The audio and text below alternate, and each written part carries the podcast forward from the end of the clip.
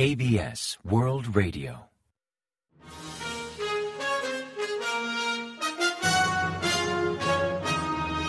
Informativo de KBS World Radio. Bienvenidos un día más al informativo de KBS World Radio. Les habla Javier Castañeda y tras el saludo les avanzamos los principales titulares del día 22 de enero. Seúl considera improbable que Pyongyang haya probado un arma nuclear submarina.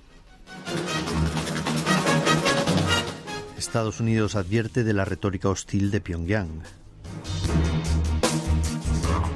Corea del Norte dice estar preparada para recibir a Putin. Pyongyang critica a la ONU por debatir sobre su misil hipersónico.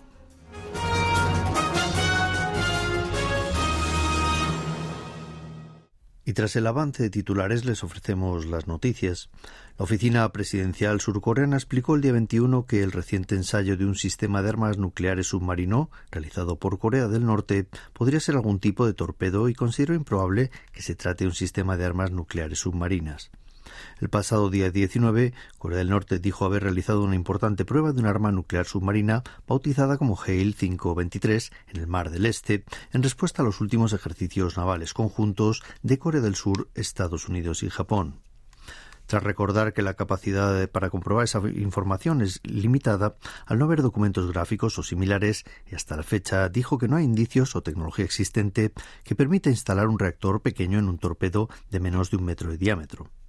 Ya el año pasado, Corea del Norte aseguró haber probado tres veces con éxito el llamado vehículo de ataque submarino no tripulado y publicó unas imágenes al respecto, pero con los análisis realizados hasta la fecha, Presidencia considera improbable que las afirmaciones de Corea del Norte sean verídicas o probable que sean exageradas o inventadas. Agregó que el ejército surcoreano sigue de cerca los movimientos de Corea del Norte mediante recursos de inteligencia y vigilancia con Estados Unidos sobre sistemas de todo tipo de armas submarinas, incluyendo misiles balísticos lanzados desde submarinos. Recordó que en caso de contingencia, el ejército surcoreano posee una abrumadora capacidad de ataque contra los sitios de lanzamiento de esas armas y reforzará aún más la capacidad antiarmas submarinas y la defensa en los puertos. Estados Unidos ha advertido que hay que tomar muy en serio la retórica hostil de Corea del Norte mientras investiga la veracidad de un reciente anuncio que asegura haber probado una nueva arma subacuática. Según expresó el viernes 19 John Kirby, el coordinador de comunicación estratégica del Consejo de Seguridad Nacional de la Casa Blanca, por el momento no hay muchos datos del ensayo mencionado por Corea del Norte, pero Washington intenta contrastar con Seúl la veracidad de esos hechos. En todo caso, y al margen de la fiabilidad de sus anuncios, destacó que las provocaciones de Kim Jong-un van en aumento, mientras que Corea del Norte persiste en ampliar un potencial militar que amenaza tanto a los países vecinos como la estabilidad regional sobre la posibilidad de que las amenazas balístico-nucleares de Pyongyang se traduzcan en acciones concretas contra Corea del Sur o Estados Unidos, Kirby advirtió de tomarlas muy en serio, pues junto con la ambición de mejorar su arsenal y su potencial militar, persiste una retórica hostil plagada de expresiones bélicas. En la misma línea, el Departamento de Estado estadounidense recordó que siguen de cerca los movimientos de Corea del Norte en cooperación con Corea del Sur y Japón, sus principales aliados en la zona, para contrarrestar cualquier posible provocación del régimen. Pese a todo, por último enfatizó que Washington no guarda intenciones hostiles hacia Pyongyang y sigue esperando que acepte los llamados al diálogo para aliviar la tensión en la zona y de cara a arraigar una paz perpetua en la península coreana. Corea del Norte afirma que el presidente ruso Vladimir Putin ha expresado su voluntad de visitar Pyongyang próximamente y el país está dispuesto a recibirlo con todos los honores. Radio Central Chosun de Corea del Norte emitió el día 21 un comunicado de la oficina adjunta del Ministerio de Exteriores afirmando que el régimen de Pyongyang acoge con agrado la visita del presidente Putin y está listo para recibir al amigo más próximo del pueblo norcoreano con la mayor sinceridad. Según dicha emisora, Putin expresó su voluntad de visitar Corea del Norte en una fecha próxima durante un encuentro con la canciller norcoreana Choi Song-hui en su reciente visita a Moscú. El Kremlin anunció el viernes 19 que, aunque no se ha confirmado la fecha exacta del viaje de Putin a Corea del Norte, ambos países están coordinando agendas mediante los canales diplomáticos. Putin aceptó la invitación del líder norcoreano Kim Jong-un a visitar Corea del Norte durante la cumbre mantenida entre ambos líderes en Rusia en septiembre del año pasado. El último viaje de Putin a Pyongyang fue en julio del año 2000, cuando gobernaba Kim Jong-il, el previo líder norcoreano ya fallecido. Pyongyang ha condenado que el Consejo de Seguridad de la ONU convocara una sesión extraoficial sobre el ensayo efectuado el 14 de enero de un misil hipersónico de medio y largo alcance. El Ministerio de Exteriores norcoreano anunció el fin de semana que ve con recelo que la ONU cuestione y someta a debate un ensayo en pleno ejercicio de sus derechos soberanos y que no atentó contra la seguridad de sus vecinos condenó que Washington planteara el tema ante el Consejo de Seguridad, mientras que Estados Unidos no deja de amenazar a Corea del Norte con ejercicios militares en la península coreana, incluyendo hasta portaaviones nucleares. La Cancillería enfatizó que mientras el Consejo de Seguridad de la ONU sigue aplicando ese doble rasero y catalogando como ilegales sus esfuerzos de autodefensa, Pyongyang se reafirmará en defender sus derechos soberanos y sus intereses legítimos. De cara a crear una agencia espacial coreana, Seúl busca promover la cooperación con Europa en el sector aeroespacial. En este contexto, la viceministra de Ciencia y Tecnología, Cho Song-kyung, visitó recientemente la sede de la Agencia Espacial Europea en París y también el Centro Nacional de Ciencias Espaciales de Francia. Durante su visita, la viceministra habló sobre cooperación bilateral con Josef Arsbacher, director ejecutivo de la Agencia Espacial Europea, y también comentó la posibilidad de crear un mecanismo de consultas. Asimismo, se reunió con otros representantes del sector de la Unión Europea para tratar sobre compatibilidad de sistemas de posicionamiento global, en concreto entre el sistema KPS y Galileo, surcoreano y europeo, además de buscar otros ámbitos de cooperación, como intercambio de datos entre las redes de ambos en el espacio profundo.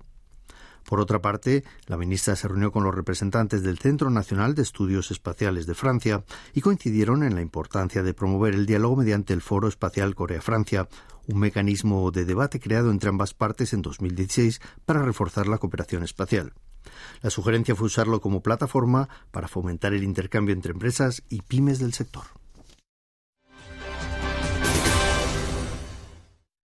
El viceprimer ministro de Economía, Choi Sang-mok, participó el domingo 21 en un programa de actualidad de KBS donde explicó algunas de las políticas económicas que sugiere el gobierno, centrándose en el impuesto sobre la renta por ganancias de inversiones financieras y en el impuesto sobre sucesiones.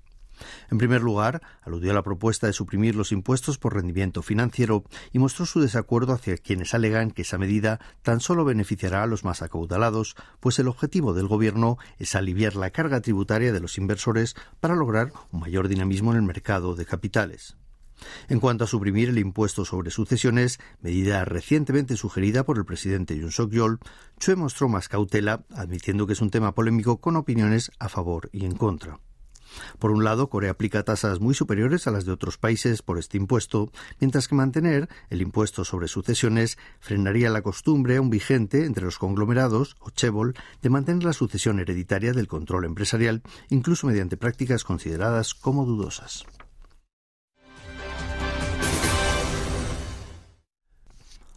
La tasa de natalidad sigue en mínimos históricos y el impacto social de este problema demográfico se palpa en la realidad de los colegios surcoreanos, pues según datos recientes, una de cada cinco escuelas de primaria del país tiene menos de 60 alumnos.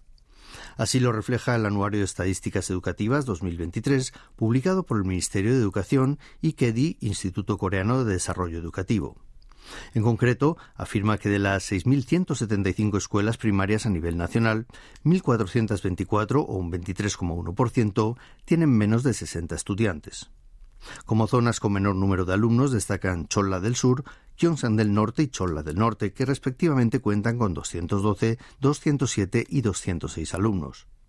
En 2003, hace apenas dos décadas, tan solo un 11,2% de las escuelas de primaria de Corea del Sur tenía clases con menos de 60 niños. La disminución de alumnos también se aprecia en los jardines infantiles, pues aquellos con menos de 10 niños totalizan 2.617 o un 31% del total, el doble que hace una década.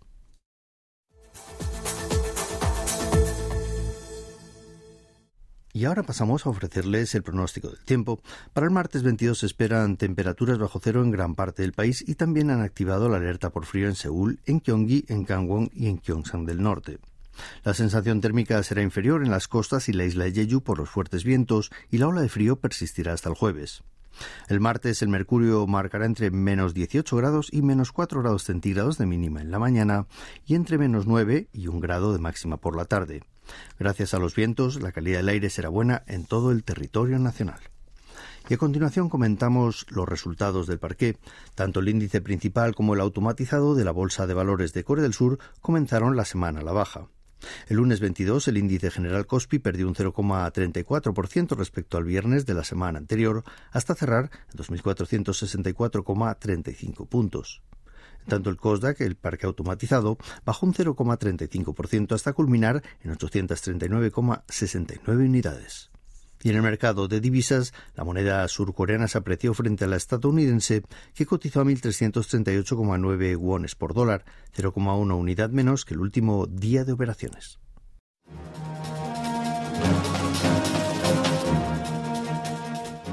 Y hasta aquí el informativo de hoy. Gracias por acompañarnos y sigan en la sintonía de KBS World Radio.